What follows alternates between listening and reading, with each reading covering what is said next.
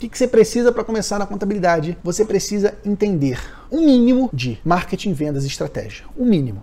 Por quê? Se você não entende de marketing e vendas, como é que você vai conquistar clientes? Para você ter sucesso na contabilidade, você precisa conquistar bons clientes. E eu te pergunto, como é que você, que de repente está começando agora, como é que você vai conquistar um cliente que está sendo atendido por um contador que tem a tua idade? A empresa do cara tem mais tempo de vida do que você de existência. Gente, não adianta negar. Existe sim muito preconceito na contabilidade, no nosso mercado. Inclusive, eu mesmo estive em reunião várias vezes que eu olhava para a cara da pessoa e pensava, o que, que esse moleque está aqui? O que, que esse moleque quer me ensinar? Para você contornar esse tipo de objeção, que nem sempre ela é manifesta, nem sempre o empresário fala isso para você, não adianta você ser mais um contador, mais uma contadora generalista, que sabe de tudo, mas não sabe de nada. Você tem que buscar se diferenciar, se especializar em nichos em que você consiga ser único, ser única. E que o empresário fala: caramba, esse cara ele é novo, mas ele é bom pra caramba.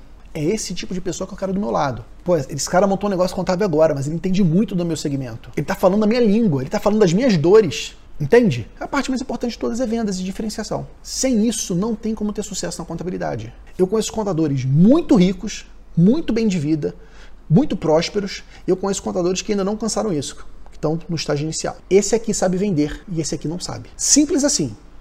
Quem sabe vender cresce na vida. Quem não sabe vender fica parado ou anda para trás. Seja vender seu serviço para os seus clientes, seja vender sua ideia, suas ideias para o seu seu time, para ter um negócio de contabilidade, você precisa saber vender, você vai precisar convencer as pessoas o tempo inteiro. Então, meu amigo, minha amiga, dedique-se a aprender a vender e a se diferenciar.